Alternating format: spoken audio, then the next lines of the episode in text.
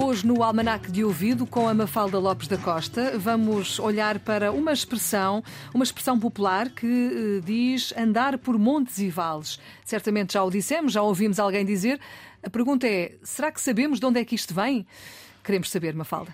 Andar a monte e andar por montes e vales, ou seja, diz-se de um foragido, alguém que anda fugido da justiça, escondido em parte incerta, que anda a monte ou anda por montes e vales.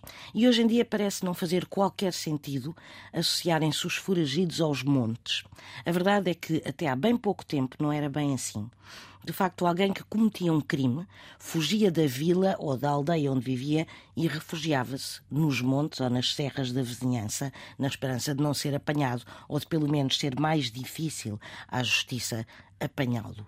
E, portanto, andava pelos montes e vales ou andava a monte.